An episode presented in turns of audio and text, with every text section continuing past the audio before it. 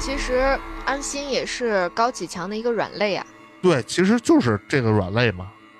因为高启强对于安心的态度、感情是真的是，我觉得其实他俩之间应该是真爱。高启强对安心是真爱，他真的，你看，就所有人调查他，石如婷她演那个状态是一个大嫂的状态，在她之前，我印象当中比较深的是谁呢？刘嘉玲，刘嘉玲演那个 Mary，嗯，演那 Mary 就是她在《无间道》里边演的那个，她跟韩琛两个人既是夫妻，同时也是并肩战斗的一个战友是战友，是。我还想问，就剧里边对于安心的生父似乎没有太多说，是吗？好像原著里有交代，但这点我还没看。他应该是战友吧，或者是同事，肯定是这种关系，而且是就是因为这生死生死之交可以脱妻献子的这种这种交情，对，托妻献子，似乎是因为的那个结果不太好。似乎是因为呃办案。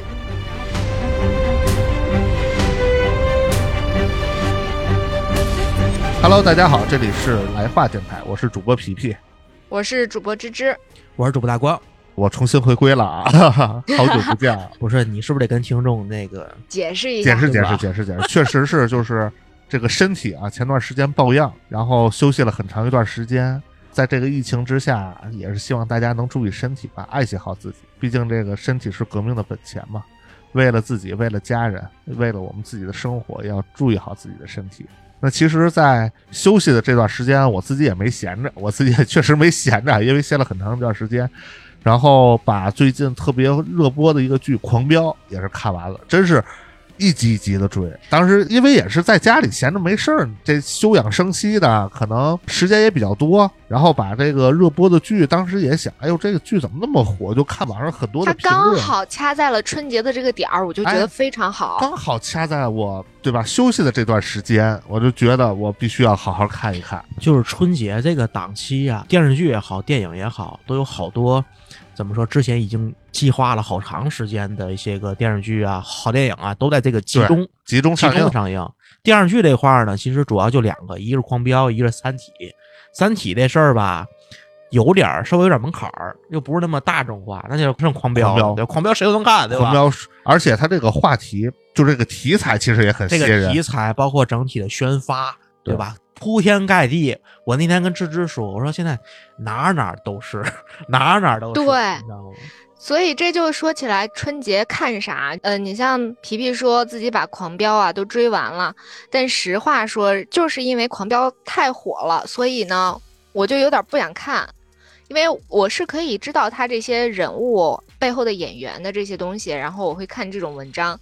但是因为太多人去讲一个一个影评全都砸，然后我就我也不知道这叫成年人的任性是不是？反正我就没有看完，说实话，嗯，对，就是确实是他这个电视剧可能很火，但可能也不是所有人都喜欢看，或者所有人都感兴趣。可能你追了一两集，看了一两集，发现这个可能不适合自己。但是大家或多或少的都会从一些。这个短视频平台啊，或者一些资讯平台看到关于这个电视剧的一些介绍，或者一些这种评论，甚至说是一些深度的解析等等。就是它这部电视剧火，是因为它的一些元素，或者说是一些内容，就是充斥在你当时就是这个过年期间的任何一个角落都可以看到。而且就是你在外出，不管是就餐啊，或者是一些娱乐，你能看到就很多的元素都在蹭这个狂飙的热度，甚至是一些评论，对吧？都是基于这个狂飙去改，对吧？改成这种什么其他的一些标，什么李有田下山开车的时候，那叫什么速度与激情，什么风标什么的，就这种，就是它这个元素特别多，所以就是说，大家在看的时候可能会带着不同的这种期许和眼光去看。对我可能额外多一点，是因为我是看剧的时候，我会做剧情的分析，然后我会想说，哎，这个人物为什么会走这条线，然后他为什么黑化了，或者是怎么样？但是他赶到一个时间点非常不巧，就刚我们说赶的春节非常巧，但是刚好赶的不巧的一个点就是我。在除夕的时候还在加班，我那个时候就是要跟我的下游方天天都在 battle，就是放假了我还要在 battle，然后我又要在看剧的时候还在想，还在分析。我想我工作都分析了，然后我休假都这德行了，我还要看狂飙，为什么？所以这是我没有看下去的原因。但真的，它非常好。我我自己虽然只看了几集，但我也觉得非常好。对这个，其实想跟各位听众说一下，因为虽然说这部剧非常的火，然后呢，我们今天的节目是聊《狂飙》，但是说实话，大光跟芝芝这边并没有看太多，我可能看到了大嫂刚出场，大概前十集左右。然后呢，后边可能跟我爸爸，然后断断续续看了两集。然后芝芝刚才也说，他其实看的也不是特别多。对我截止到今天，我才看到就是安心送那个女孩去机场，送孟玉第七集，送孟玉去机场。然后目前来讲，我们仨来讲看的最全的是皮皮。皮皮这边不仅是电视剧，包括书也对原著，原著我也看了，已经沉迷其中不能自拔。所以说之后可能会有一些个，比如说可能我跟芝芝那边可能会有一些剧情跟不上的 情况出现。对，其实我们我们也想说，就是在那么火的情况下，你看这个我们也是比较鲜明啊，就是他们有追剧有戏剧，然后像我这就是完整的把这个剧给追下来了。就大家的这个对于这个剧都同样一部热剧，可能态度也不是很。很一致，所以我们也跟大家聊一聊，就是为什么我们可能在这个剧，我们其他两位主播可能没有一直追下来的这种原因，或者说他在他们看的这种剧里头，可能也会有一些这种让他们印象深刻的一些人物啊，或者说是一些剧情啊，对吧？就我们一起来跟大家分享一下。比如说，你像你看了这前七集哪块你觉得还挺那什么的？就是比如说有没有特别印象深刻的这个？我其实印象深刻的不是什么。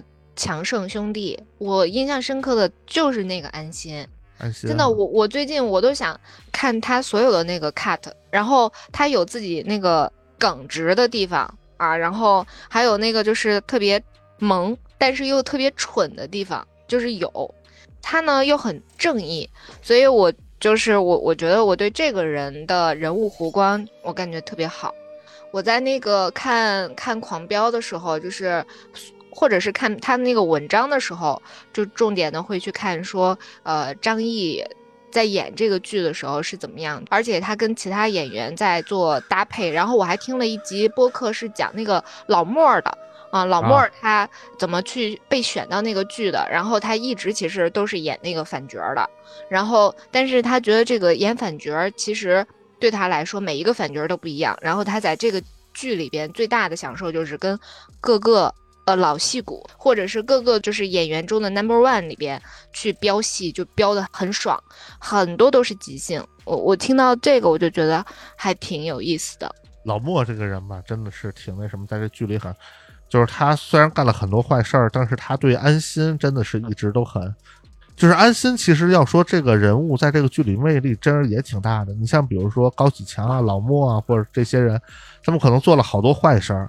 但是他们说实话，对安心确实是很真心的，对他他是很善良的。就是这些人再坏，也从来没想过要害他，或者说对安心，他们都是很真诚的。包括就是对张颂文演这高，我不知道大光是不是会觉得这个点儿有点假。那个黑帮和一个警察之间的这个关系，最后大家对其他警察似乎就是那样，但是仅对安心这个角色，因为就觉得特别珍惜。你有没有觉得这个特别假？是这样，因为我看的集数并不是特别多啊。其实中间有一度，其实不太想看了，主要是因为就刚才芝芝所说的，我觉得稍微有点假。但是我假不是指那个刚才芝芝说那个点，我是说一开始我看印象最深的一个就是那个疯驴子，疯驴子迈克尔杰克驴，对，迈克尔杰克驴，疯驴子验那个安心，那意思让他交投名状。我当时觉得这个疯驴子有点幼稚，就那个投名状，就是他不足以当投名状。他这不就是去那个工地儿去跟他们干一活打人吗？干事儿去，干事儿干事儿去嘛。哦哦哦！我就觉得那个投名状有点弱，你知道吗？哎，你是不是觉得应该应该是那种，比如说什么要真的打死做人？对，要做人，然后那个要弄死个谁？对对对，就类似于之前李连杰那个入伙那投名状怎么交的？不就是上外边有个人你给弄死去？你得见血呀，你得对吧？当然，这可能是也许就是拍的为了过审。疯驴子这个团队啊，可能没有他也够不成，够够不上，你知道吧？有可能，对这帮人层次也没达到那个。对对对，然后那个刚才他还不是徐冰的那个 level。哎，对，刚才芝芝所说的那可能这样类似的黑帮电影也有很多，就是这个警察跟这个黑帮老大中间因为一些个前缘，也许之前他是他的一个线人，后来他黑化了。或者之前两个都是警队的同事，这种在电影里边、电视剧里边屡见不鲜。对，韩琛跟那个黄黄色还是啊黄色之前不也是对吧？对吧？挺好的朋友嘛，对吧？这可能是一个常用的一个套路，套路，套路，套路。其实这也是套路，就是警匪之间总会有一些这种一些紧密联系吧，是这种割舍不掉的。而且就是在这个剧情里头，其实很多的时候都起到一个特别关键的一个对于剧情的一个推动作用。包括其实你看那个高启盛跟那个安心，他们俩在第一次见面的时候，安心对于这个高启盛的这种同情啊、帮助啊，包括就是对他弟弟妹妹的这个态度，其实就显示出来他作为一个警察特别善良的一面。而且高启盛当时他也很简单，其实就是想卖鱼，照顾好弟弟妹妹，对吧？当一个好大哥的这个角色啊。高启强，高启强不是高启盛，对，不好意思啊，高启强正好就表达出来，我对于这个高启盛这个角色可能印象会比高启强会更深一点。哎，为什么？他的性格会更有性格特点，而且在这个。剧情里啊，就是他在其实书里跟就是原著里跟剧情里其实是就是在他被枪杀，就是作为一个诱饵，就作为他高启强的那个投名状，作为他的一个牺牲的棋子，其实跟在原著里是不一样的。你看在剧情里演的是他为了他大哥。能进入到京海市的这种核心圈为了能攀附上这个京海市的这个大佬，他宁愿牺牲自己，然后帮助他把他哥哥洗白。但在原著里，其实是高启强主动牺牲了他的弟弟，就牺牲了高启盛。哦，选择主动牺牲，其实这块是一个，就是做了一个这个还蛮大落差的。对对，做了一个情节上的一个修改。就是对于高启盛来讲，我有一感觉啊，当然我后边我都没看。就是我很疑惑的是，你看他跟高启兰刚出场的时候是那么一种状态，就是他们俩那时都还在上学嘛。对，包括高启盛大学毕业，小小白莲的那种感觉，对不对？就很白莲花，很单纯，很单单纯。对，也不能叫白莲花，这白莲花词不对啊，就是很单纯，就是未经世事。包括他刚毕业的时候，即便就是说那个想做生意，想卖小灵通，那会儿也是一个单纯啊，就这种学生，但是大学生的感觉。对，但是后来发展成疯批，你知道吗？还打还打人，动于疯批是吧？中间的转折点是什么？我其实觉得他一开始是就就是这种状态，然后突然间去打他同学，就这个转化，然后他后边自制手枪，做手枪，哎，对对对，就是这个转的有点太快了，他他都不如。嗯，他做手枪这点是这样，在情节上推动是这样，是因为当时他哥哥就是高启强，不是把那个贾冰饰演那个角色他儿对徐冰给给弄死了吗？然后这个徐冰就总上他们店里来找事儿嘛。他为什么做这个手枪？他就是其实当时也是出于就是说我可能防身，我可能也要跟他去干，可能要跟他去。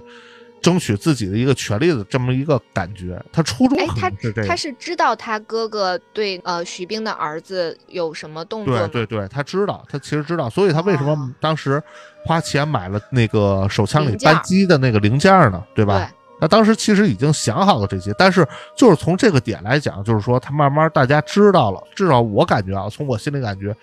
高启盛这个人心里对于这种权力的斗争，包括就是说他想可能爬到一个相对，比如说业内的行业的巅峰，或者说是一个这种内心渴望成为一个强者的这个心态吧，就是凸显出来了。就是其实高启盛的这个野心比他哥大，对比他哥，他哥其实是逐渐一步一步被推上去，被欲望就是过度上去，欲望再加上这个欲望，他哥哥从比如说你从一个。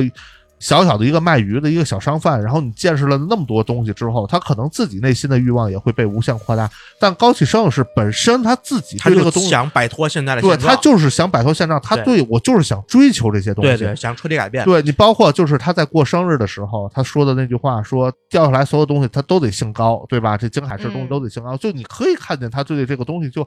赤裸裸的就展示出来了，就不加掩饰了。所以他从一开始其实是因为呃生活条件还是那么弱，到后边生活条件慢慢好了，他的那个就是权力欲望就更能够不加掩饰了。对，就更直观的就表达出来，转化的会比较快，是吧？对，就其实刚开始，因为我就看那么几集啊，刚开始的时候高启强有一些个点，你比如说他最开始结施安心之后，他回到菜市场。他受到菜市场那些个同僚啊，菜市场那些个 同事那些个恭维也好，巴结也好，他自个儿稍微有一点挺受用的。对，就是包括就是唐小龙、唐小虎作为这个当他他自个儿挺受用。其实他最开始他不是想就这么做，但是他是通过一些个反馈，别人给他的反馈，别人给他反馈，然后逐渐激起他的一个虚荣心也好，一个什么样的也好，他开始编瞎话，对吧？安举这个那个的，对吧？开始呜喳喳，对吧？啊，逐渐的有这么一个过程。高启强其实真的就是在这个过程里，对，逐渐。但是高启你们是这么理解的吗？但我在一开始我会觉得他是在保护自己，也是在保护自己。对，我我觉得那个保护会更强，就是狐假虎威嘛。但是高启盛从做手枪那会儿，我觉得他做手枪是为了倒逼他哥干的。就是想干嘛，就是他也不是为了逼他哥，其实他自己主动。你想，他拿这枪，比如说他是为他哥做，他那会儿他哥不想干，对，他他是为他哥做，其实他是他为他自己啊，他是为他自己。你说你拿枪摆在对，因为他搞枪之前打了他同学。啊，这我没看过，啊，你们没看，你们没印象吗？就是他打了他同学，因为他同学在他们读书的时候，就让这个高启盛给他写作业，写了三年，然后呢，在一 KTV 里头还当着各位女士啊，对的面前把这事儿抖出来了，对对对。对，然后他自己面子上挂不住了，他自尊心特别强，对，自尊心就完全受到了这个打击了嘛。就是他心理上的一个变化，其实是特别明显的。这个对于高启盛的这个描写，这个细节其实是有的。但我觉得，就像大光说，高启强其实一开始他内心本身是很善良的，他的内心其实是挺善良的一个人，但是就是被裹挟着嘛。其实他是被裹挟着，就这种一点点。你说他本身跟贾冰扮演那个黑社会老大，他们俩就有矛盾，对吧？嗯。而且他跟他弟弟开的这个店，始终就是有他们来找事儿。那高启盛现在说：“哥，我现在对吧？咱就跟他干，我把这事儿给你摆到这面前了。本身这事儿就是一个你死我活的事儿，对吧？就是你在我不在的那么一个状态。那你说，作为高启强来讲，他是愿意被任人摆布啊，还是说选择起来，就是说去拼搏一下，或者说是去斗争一下？我觉得在那个状态下，大家肯定都会选择去斗一下。”如果没有他弟的话，我觉得他是会忍的，也可能吧，也可能吧。对，他是被他这个被高启盛给带起来的，就一步一步，包括什么手机店这事儿，然后后边高启盛搞枪这事儿，是一步一步被带起来的。唐小虎。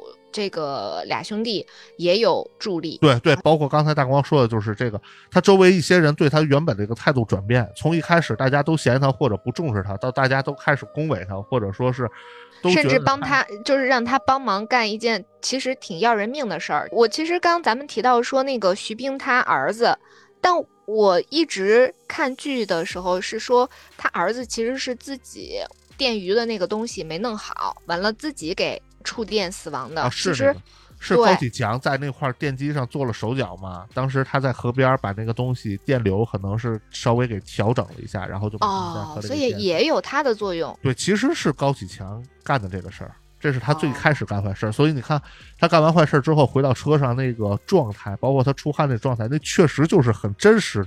我觉得你别说杀人这个事儿，就可能你作为咱们自己，你干了一件自己可能特别亏心的事儿，你自己都会感觉特别亏心、很紧张，对吧？你做了一个特别亏心的事儿，或者说了一个谎，你都可能是惴惴不安、很忐忑的一个状态，更别提是杀人的这个状态了，对吧？然后另外的话，我觉得像你们看了前几集，我觉我个人觉得前几集里最精彩的还是贾冰演的这个黑帮老大，确实是出乎我的意料啊！就是我没想到这个角色是由贾冰来演的。我想问一下啊，一共有几个 BOSS？贾冰是在前头最阶段的最大的一个 boss，就是前一阶段最大的 boss，展现在前端啊，展现在前端的，就是曝光在这个前台的最大的 boss，然后再往后就是引出了太叔，从贾冰背后引出了太叔，太叔实际上是当时京海市应该算是这个地下或者说是黑道吧，或者说是统领这个就是黑白之间的那么一个话事人，话事人的那么一个角色。然后他的级别就是当时倪大红饰演的这个太叔的角色，就相当于当时那个赵立东饰演的那个京海市的政法委书记，后来他成为那个副市委书记和京海市市长嘛，就大概是他俩是之间那么一个对等角色。但是到后来就是这个太叔怎么？从江湖上隐退之后，或者说他最后一个是什么样的一个结局，其实在这个剧里最后没有交代特别清楚。然后太叔过了之后，其实就逐渐就是高启强开始上位。其实太叔在的时候，高启强是以太叔义子的这种身份出现的，实际上他就已经是成为了当时的一个挺大的一个黑社会头子了，或者帮派老大了。但是真正等太叔隐退之后，高启强上位了，他就代替了原本太叔那个位置，甚至说他比太叔的影响力还要大。再到后头引出了省里的大 boss，官场上的那可能赵立东属于京海市的这种比较大的，但赵立东上头还有省里的这。其实刚才皮皮所说的是他那个就这几个大老虎，包括这个黑帮老大，对吧？其实我想说的是，跟这个高启强嗯作对的，作对，还有面对的 boss。我知道第一个是徐冰。这是在前期嘛，就是第一个徐冰，这是第一个徐冰完了之后，他主要面对的应该是是程程吗？对，程程跟他干的对吧？程程，程程，其实当时他俩都算是在太叔手下嘛，就职场嘛，对吧？职场斗争，职场斗争。然后呢，再下边是蒋天吗？呃，最后是蒋天，反正是蒋天属于是怎么讲？其实蒋天的整体实力来讲，在京海市对高启强来讲，其实构不成太大的威胁。不是一个圈儿，对吧？啊，是一个圈儿，但是因为单纯是蒋天的话，他是不足以构成。因为蒋天之所以敢跟他斗，是因为赵立东为了权衡这个地下之间的这个关系啊，underground 之间的这种团伙之间的关系，他把蒋天稍微扶持了一下。因为当时高启强有点一家独大了，就马上赵立东感觉我要控制不住他了，避免垄断。对，所以说他就是把扶持起来一个。差不多角色想跟高启强来制衡一下，但是在实力之上，就是而且在包括影响力上，蒋谦跟高启强还是没有办法同日而语的吧。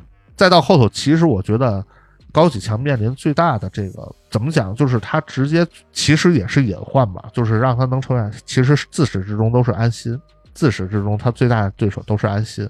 哎，因为有没有觉得其实安心也是高启强的一个软肋啊？对，其实就是这个软肋嘛，因为高启强对于安心的态度感情是真的是，我觉得其实他俩之间应该是真爱。高启强对安心是真爱，他真的，你看，就所有人调查他，所有人在，比如说是想跟他作对的时候，高启强在最后可能都会下死手，但是对安心始终他都没有这个决心，甚至说他对安心始终保留着最初的这种特别善良的东西。我从来没想过要害。至少从人身伤害上角度来讲，他从来没想过害安心。最多，比如说在安心进指导组的时候，可能给指导组，就是他给指导组的一点这种下马威也好，或者说是一个警告也好。但是他主要对象是指导组的那些领导，但也不是安心。所以说，我觉得高启强对于安心这种来讲，其实他最大的敌人，这敌人当然带引号啊，或者就像刚才芝芝用的这个软肋也好，我觉得这个用词可能软肋可能更准确一些。其实就是安心这个人，又爱又怕。其实是我觉得，对我因为其实他对安他在面对安心的时候，他自己说的其实都是谎话。虽然他说谎话的本领挺高超的吧，对吧？然后这个心态也很好，但是他自己知道他说的都是谎话。我觉得高启强属于是被欺负起来。他其实最开始就像刚才所说的，他不是想一开始当个黑老大，他就想个卖个鱼，供他弟供他妹妹上学。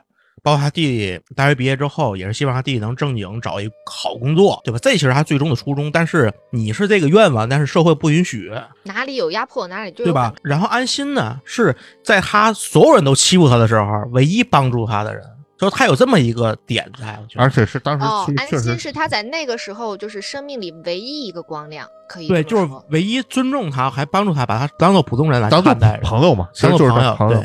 而且高启强呢，对于安心就表达出来的一些这种态度，就是你从看，他经常会就啊邀请安心来家里吃饭。你说什么样的人才会经常邀请你来家里吃饭？你对什么样的朋友才会说，或者说你们俩什么样的一个交情，你才会经常邀请一个人到来家里吃饭，对吧？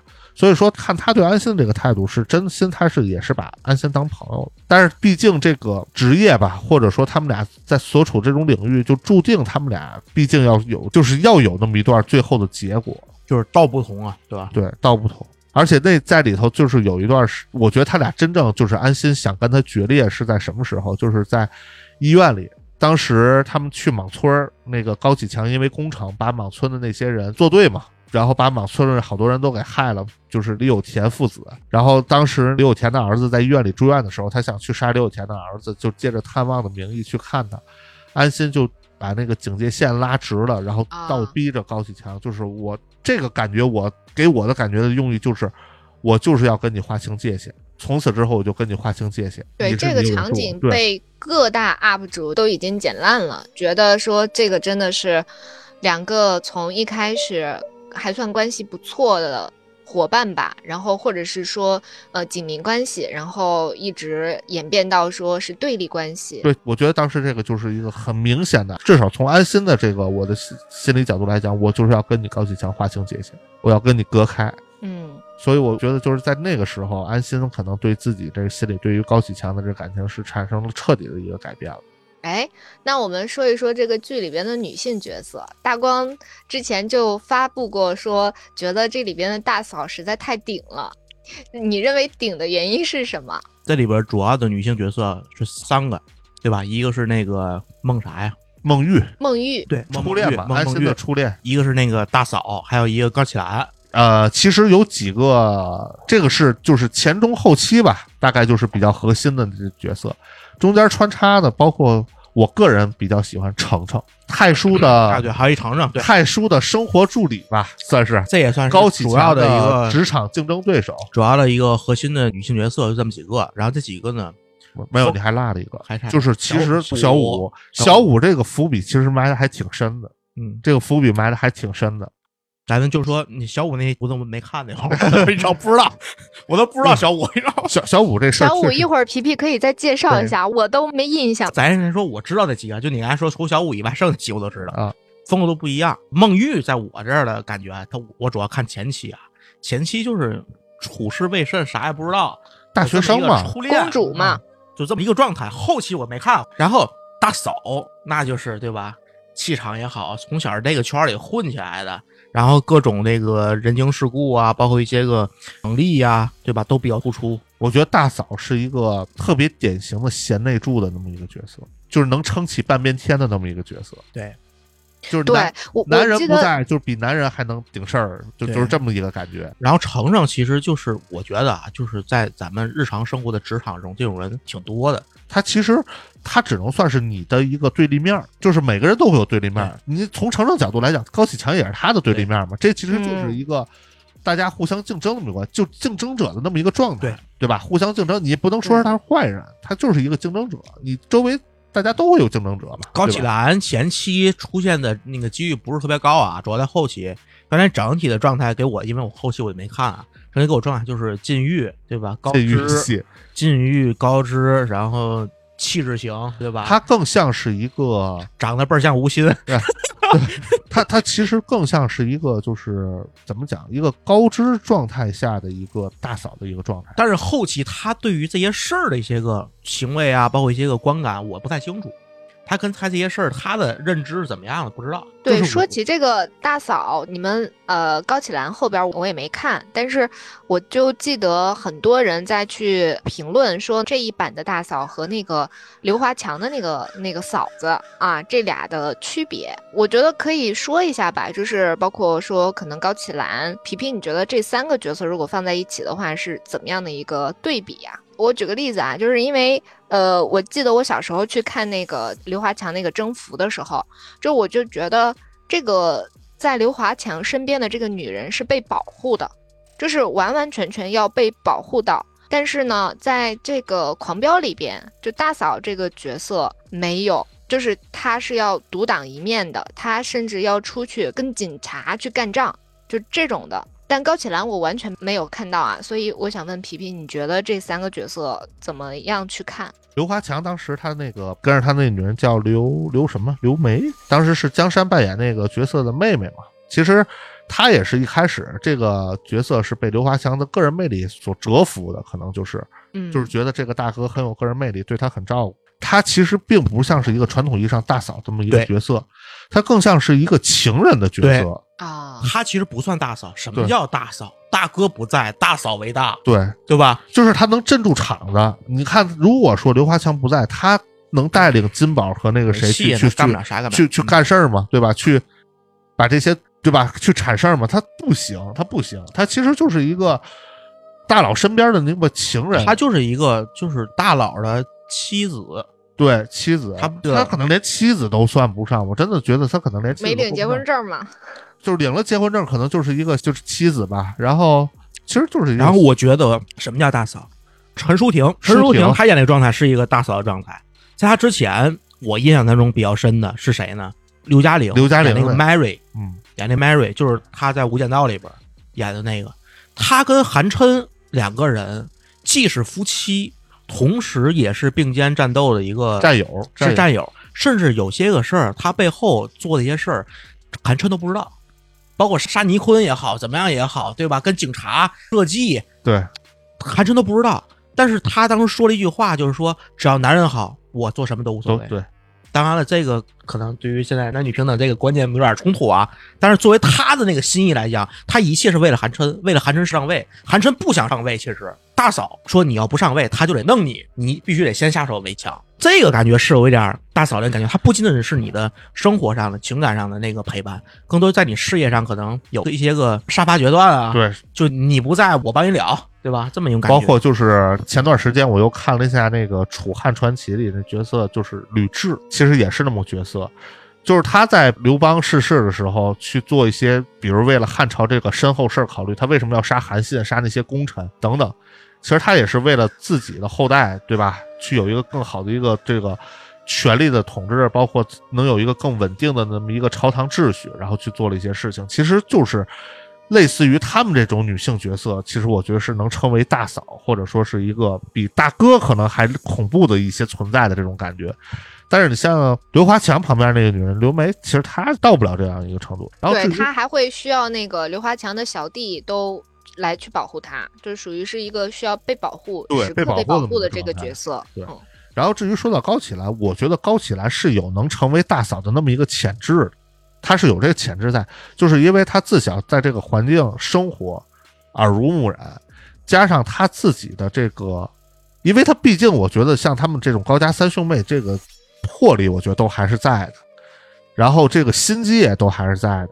再加上他自己的这个学识和他自己本身的这个对于这个世事的一些态度，因为安心在最后劝他说想让他离开，或者说是远离他这个核心的这个斗争圈，但是他最后拒绝了，就证明他对于这些东西其实也是割舍不掉的，不光是他高启强作为他的亲哥哥是亲人那么简单，因为在这个圈子下，高启强作为他的哥哥来讲，能给他的东西太多了，对吧？不管是工作上的、资源上的等等一系列，能给他东西太多了。你作为普通人，大家都是这种平凡人来讲，你怎么可能那么轻易割舍掉自己这些东西？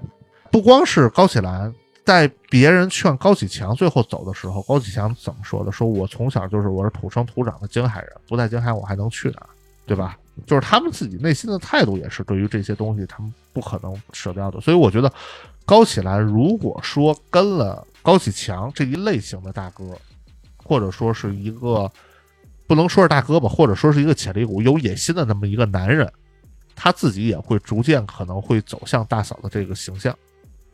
嗯，但是我我就觉得，其实在这个剧里边，虽然没看很多，我感觉很多，比如安心呀、高启强呀，他们都会在强调一个点，就是我是京海人，我就不离开这个城市，我出了这个城市要去哪儿？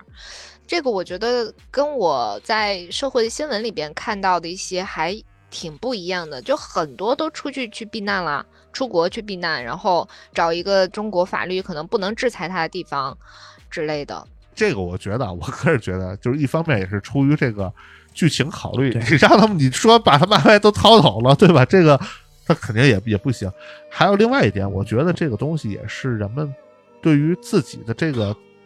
就是可能人物自信的一个表现，他会觉得就是说这个地儿就我说了算，没有人敢动我，没有人敢动我，我还是这个地儿的老大，只要在这个地方，就我还能说了算。他们也是对于自己自信的这么一个状态表现吧。因为你看高启强在京海市那么多年，他不能是为所欲为吧？至少他没有，他是有恃无恐，至少是只手遮天啊。对，就是有恃无恐的 一个状态，他觉得没有什么事情能难住他。对吧？所以我觉得，综合各方面考虑，他说就是像芝芝刚才强调的，就是他们始终强调说，我对吧？我土生土长青海人，给自己在后头这种铺路，一方面是便于他们最后落网，另一方面也是他们自信的那么一种表现。嗯，把这个人物性格会抓得更明显一些。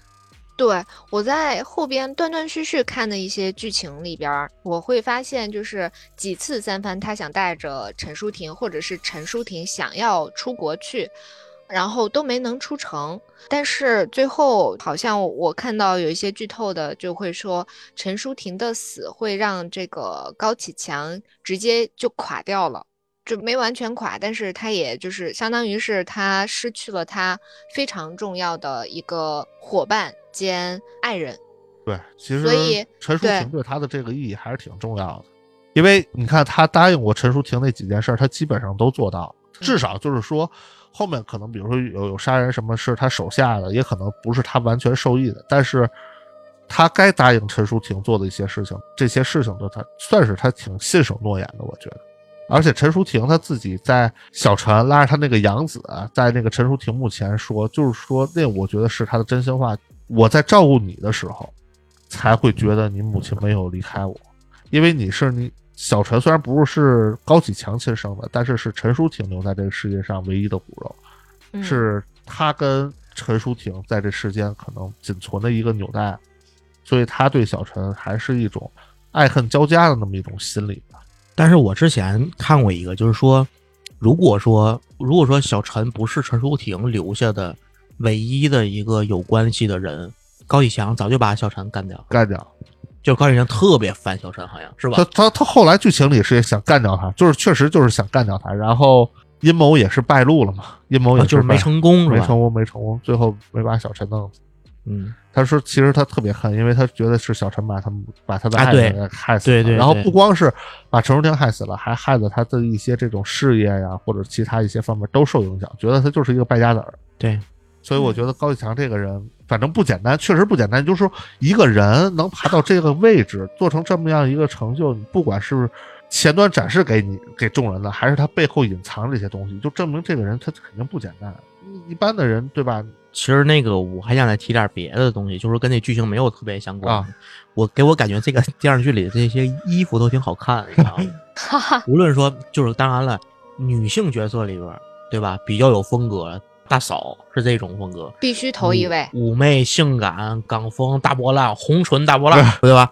然后呢，高启兰又是另外一种风格，高启兰又是另外一种风格，禁欲就这种感觉的禁欲 OL 是吧？程程也有点，程程有点，程程程也有点高端精英，高端这种职场精英的这种感觉。但是我觉得程程跟高启兰还是不太一样，不太一样，还有点不太一样。然后那个孟玉一开始是青春无敌美少女，对吧？然后后期可能稍微有点显老态，就是家庭主妇了，也不是家庭主妇吧，就是普通人这种生长在家庭里这边。你再看高启强，一身衣服，一身衣服，一身衣服。高启强从前头这种，对吧？就是专门你看大嫂，真的这点，我觉得剧情上。大嫂在的时候教他怎么穿衣服啊。大嫂不在时，你看那身老干部的装扮，对，你看那身老干部的装扮。然后你再发际线也往后移了。然后你再看那个安心，安心别看后期比较沧桑啊，其实好多衣服都是挺好看。前期他也是算精神小伙，那会儿也年轻。你看那个运动装啊，对一对一穿，那绝对的，那也是。其实安心啊，虽然说他那个。不是他的亲生父母，那些安长林啊、孟叔，但是他这层关系在，其实他妥妥的一个是官二代呀，官二代的角色，对对。但其实我还想问，就剧里边对于安心的生父似乎没有太多说，是吗？好像原著里有交代，但这点我还没看。还应该是战友吧，或者是同事，肯定是这种关系，而且是就是因为这生死生死之交，可以托妻献子的这种这种交情，对托妻献子，似乎是因为那个结果不太好，似乎是因为呃办案然后牺牲了，对我感觉可能是吧，应该肯定是这种剧情嘛，而且这种人之间关系肯定是特别特别铁的这种。特别铁，这是患难之交、生死兄弟之间这种。他然后其实这里边还有几个反转让，我有点就是一开始我不是说我看凤鲤那段有点假吗？我觉得后来我就没看，没看之后我爸一直在看，然后后来我爸跟我说说那个谁他师傅是黑的，安心跟理想的师傅是师傅对对对那个对吧？曹曹闯那个曹爽对对是黑的。然后我当时哎有点意思啊，这是他跟徐斌一起死的，对啊对，这是徐江徐江。这是那个这剧里的第一个算是比较反差出来的，然后再后来的那个是那个王骁那个演的角色，一开始交警，然后我跟我爸还探讨一个事儿，你知道吗？为什么一个交警后来能当缉毒队的大队？他是轮岗，是那个电视剧里是这么说啊。但是我后来我在想，是不是因为当时演交警那演员不在，他临时串了个场？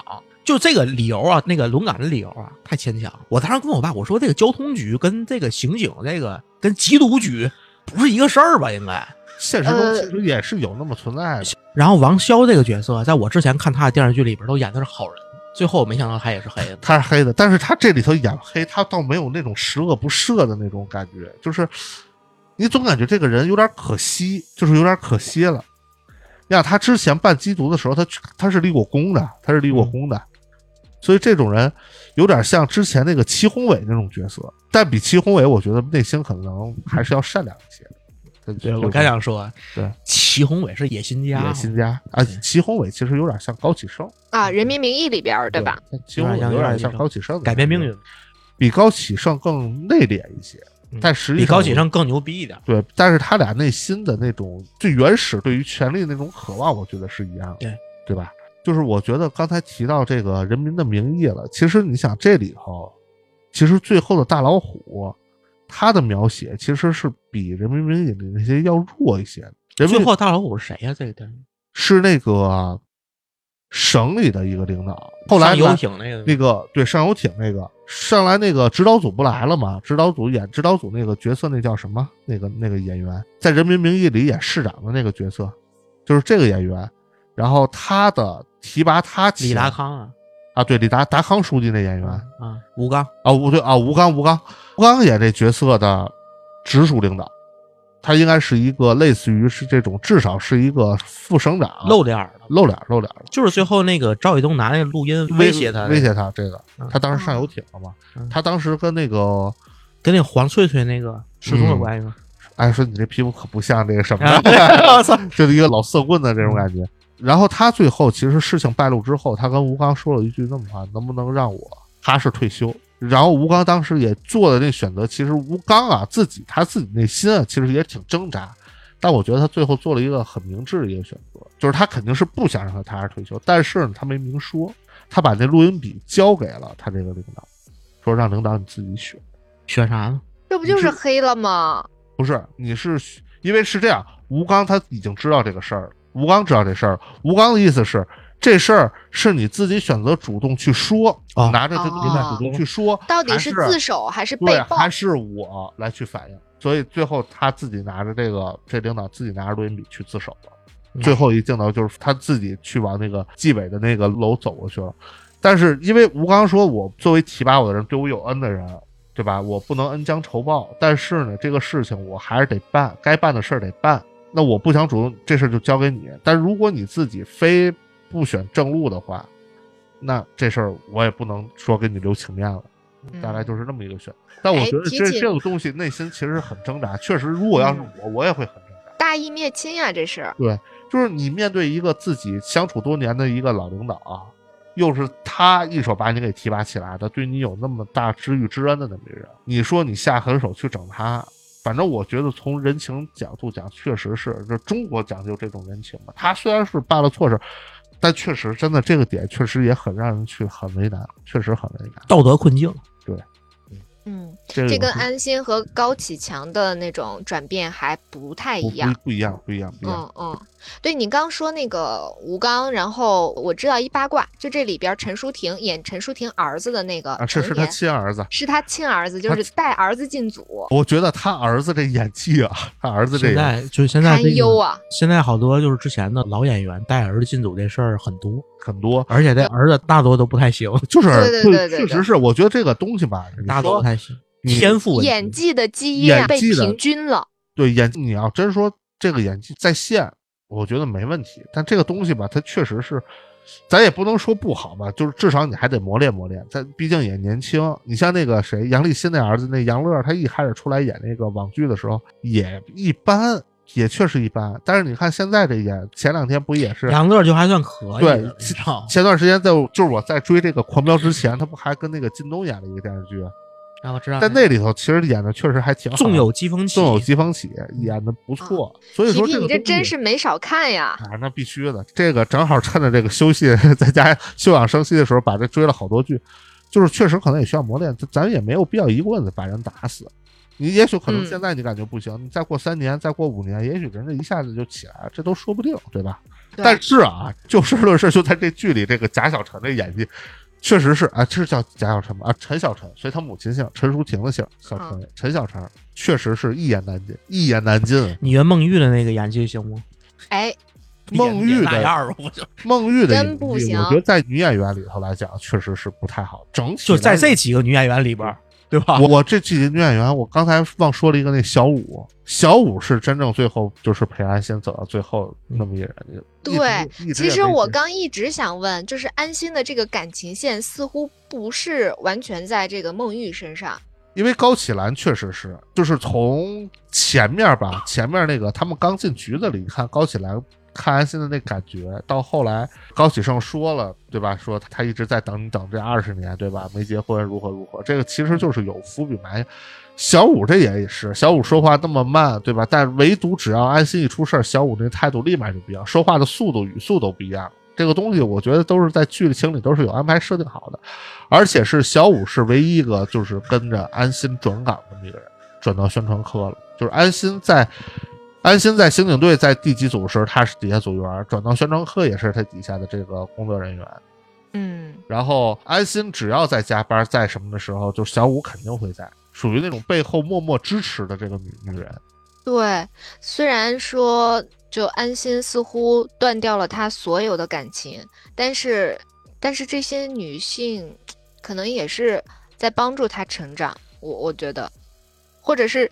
或者是他能够支持下去的那个那个光亮，虽然说是人不一样，但是就有这样的一些人，所以他能够坚持到后边，不只是因为他自己够坚定。我觉得，觉得他对孟玉一开始是爱情，对高启兰确实是这种友情和关心会更多一些。对小五可能最后就是珍惜眼前人了，就是珍惜眼前人了。嗯，所以我觉得安心这个上面他能表达出就是中国传统男人吧。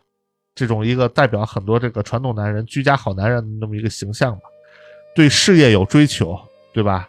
对感情很理智，但是我不这么觉得他是一个居家好男人的形象。他我也不这么认为。你说他这个状态，他这种思维，我说实话不太中听，不太中听。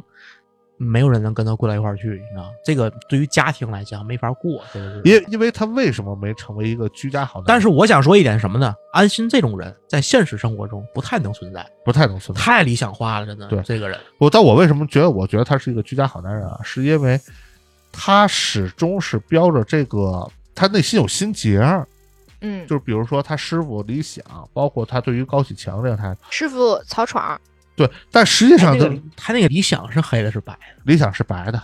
后来不是黑了吗？没黑，没黑。理想是白的，就是有这个心结在，他困扰着他。就是我这个东西我没有解开的话，我不可能去回归到一个特别普通正常的生活。但是，一旦这个心结解开，我觉得对于安心这样的人来讲，其实他为什么他最后能选择小五呢？他为什么能选择小五呢？如果他自己，比如说我是。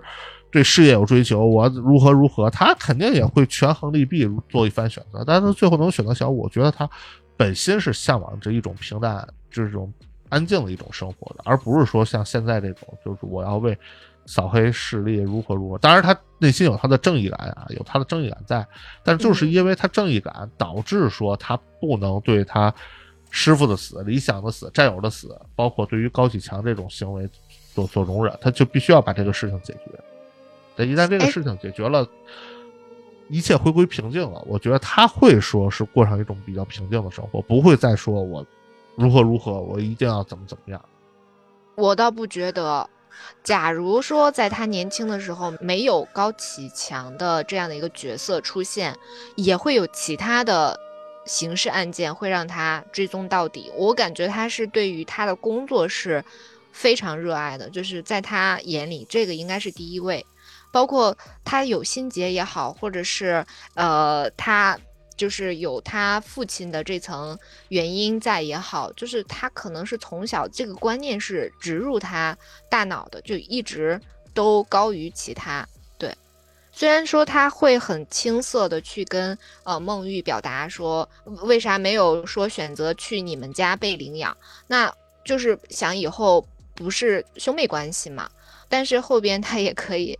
放弃掉。所以我感觉，其实，在他心里边，事业是第一位的。就是他需要找一个像小五那样能默默陪伴的，能陪陪陪伴。像孟玉这样，他就他即便俩人好了，孟玉后来也受不了。对，真真的对，过不到一块去。因为孟玉是需要他的关心的。对，这种关心他其实给不到。孟玉对孟玉需要孟玉不是那种可以做到自己默默跟一个背景似的旁边陪着的人。对，但是小五是，嗯，小五是，就以他这些经历来讲，对对对。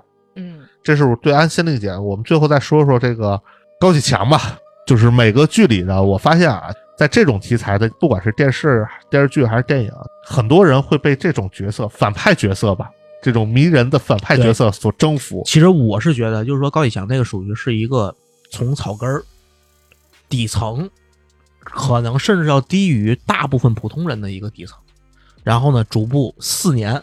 进阶起来，逆袭成大哥。嗯，虽然说这个有点不太不太真实，这四年太快了，但是在戏里边，在小说里边，也是一个爽文啊，这就算对对吧？大家愿意看到的这种感觉，就是把咱们日常生活中那些个怎么说自己达不到的、达不到的那些个东西，能够在一个戏里边展示出来。对，就像电影是造梦，给你把那梦给你实现出来，给你演出来。我觉得爽在爽在这儿了，高于生活嘛，艺术得高于生活。然后呢，刚才皮皮所说的，其实，呃，往往都是这种大反派，有时候可能会比正向人物的一个对于观众的吸引度可能会更高。当然了，现在也有这个这政策啊，就是不能过度的那个啊，是宣宣扬盲目崇拜，对，不能过度的那个崇拜那个反派人物，不能拍他的过于细节的成长历程。这个我觉得这个方向没有问题啊。但是咱就说这个事儿，对吧？包括之前大光这边对于黑帮电影、犯罪电影是一个十分偏爱的状态，里边也看了好多好多那个大哥也好啊，包括那个高智商犯罪也好，里边有好多特别经典的角色。比如说大光那边最喜欢倪永孝，对吧？就《无间道》里了倪永孝，包括《教父》里的 Michael，对吧？还有好多好多，还有什么呢？我觉得我自己比较喜欢的一个就是。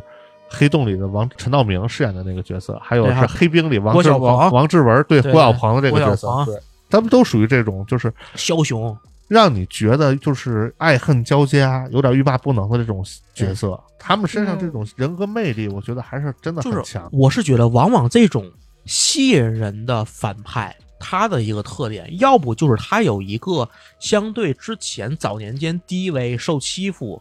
的一个悲惨经历，能让人共情，能让人共情，导致他后来经历一些事情，然后转变黑化。包括甄嬛也是，对吧？啊，对对对，甄嬛一开始不也是人畜无害吗？对对对，对吧？后来也不就因为有些事儿吗？对吧？哎，一宫斗一那个黑帮其实很类似，就是就刚刚。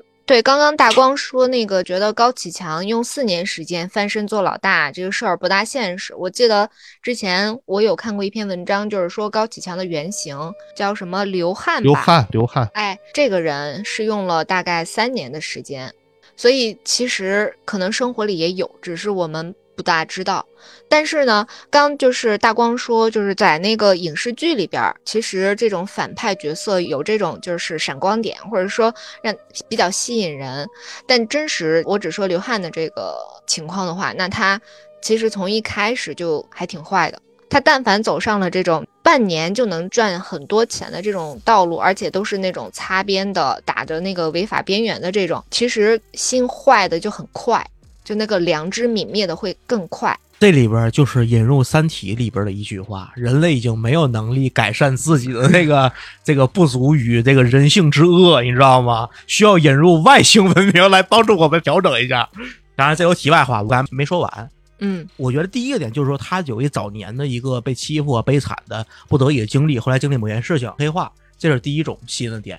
第二种，要不然就是你比如说倪永孝，倪永孝本身自己是一个黑二代，他爸爸已经把帝国建起来了，但他跟《教父》里的 Michael 是一样，他是作为第二代目，第二代目背负了整体家族洗白，就是由原来的一个黑道势力逐渐洗白，走到一个正规的一个相对干净一点上等社会的这么一个路。他是背负着一个家族的一个一个希望跟一个未来，他对于这个社会当然是黑的，但他对于整个克里昂家族，包括整个尼家，他是正面，对对吧？他是正面，他是我让我家族更好更好一些。而且是他其实是想往好的转变才会那么去做。对，虽然说他中间的手段可能是一些个见不得光的，对，有些江湖手段吧。对，我我总觉得往往是吸引人的反派都会拥有这么几个点。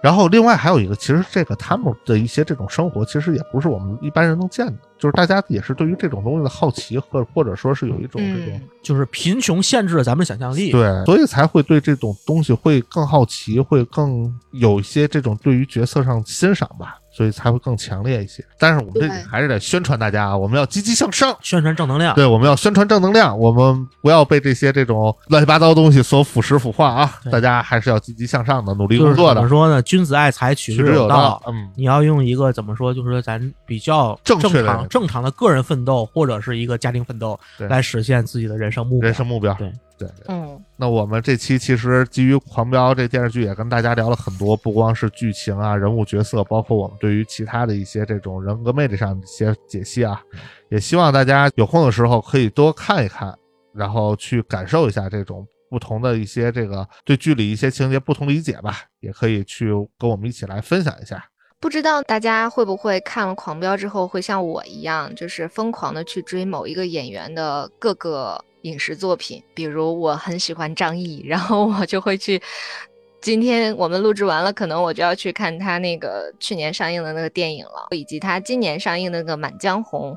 虽然我已经看过了，我有可能还会要再去电影院再支持一次。其实这部剧里边聚集了很多非常优秀的戏骨，刚才提到了有那个演技不行，但是也有那个演技特别厉害的。而且这个厉害吧，往往跟他之前的一些个这个演员本身的一个名气不是特别相符，所以说有这么几个人。刚才那个芝芝所提到张译，张译现在很很火，嗯，张译很火。但其实在他最早的时候，我是有哪觉得这个演技就是他的这个演员我挺喜欢，施小猛，《北京爱情故事》。北京爱情故事，施小猛他演的其实也是一个在一个不太好的一个环境下逐渐黑化的这么一个反派，郁不得志的小镇小镇青年，小镇做题家。到大都市里面，对吧？经历各种事情，最后黑化。对对，当时的演技的张力就特别的好。虽然说那个电视剧本身不是一个特别深刻的电视剧，你知道吗？对，但是他的演技非常的棒。后来的《士兵突击》的史金，史金是在《北爱》之前，在《北爱》之前是吧？那我第一个看的是《北爱》，对史金。再后来，他给我印象比较深的是那个孟凡了。我的团长，我的我的团长，我的团，我尤其我的团长，我的团确实演的我的团长，我的团那个孟凡了，他的整个的心态的变化，心理的变化都特别的棒。就他有一个人物的成长，人物的成长。对，他最开始是一个小太爷嘛，对吧？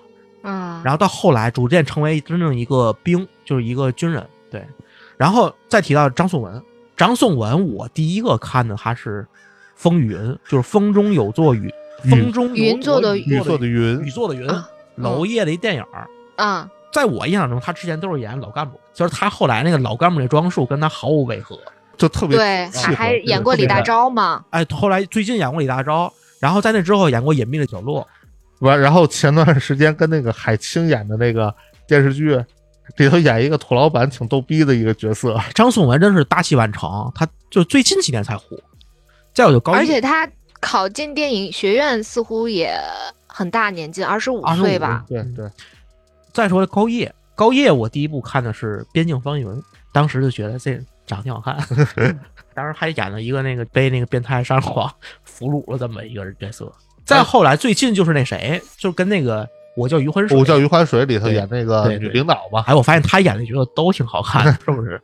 再有一个那个张学芳，张学芳少帅里头演那个张张学良的姐姐，亲姐姐，对对吧？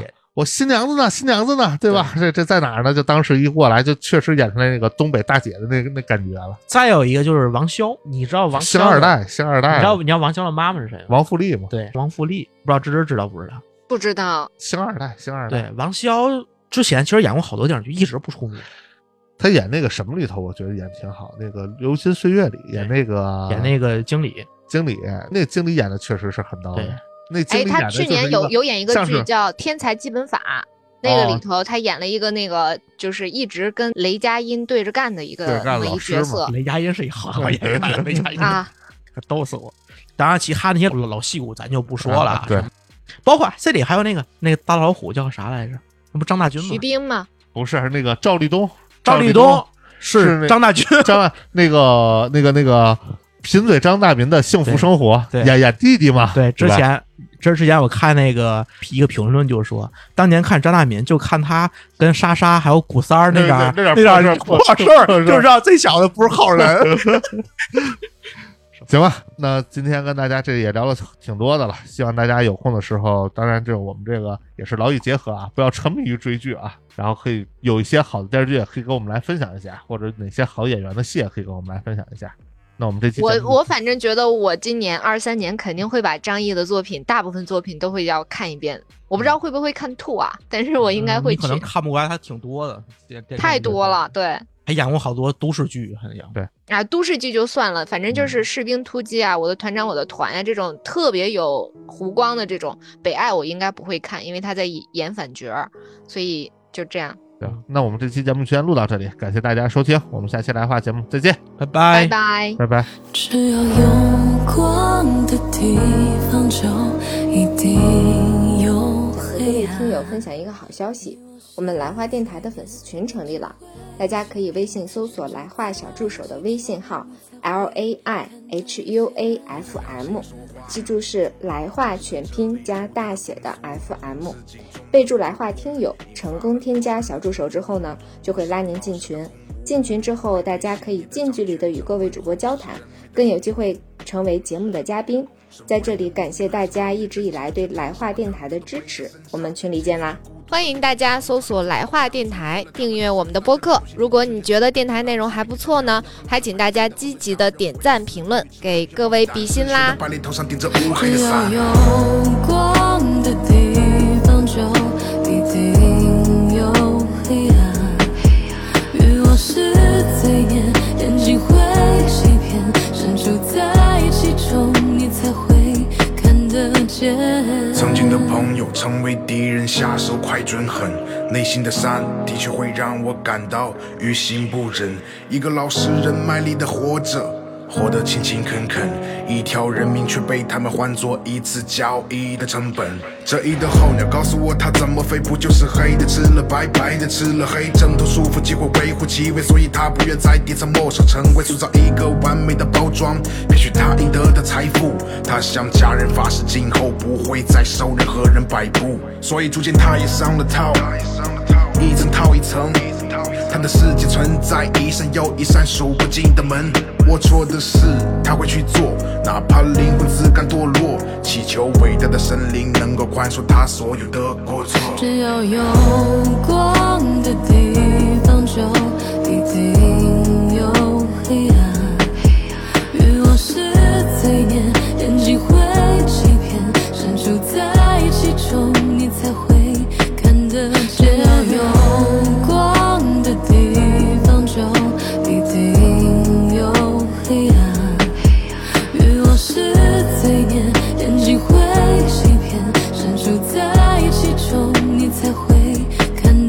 见。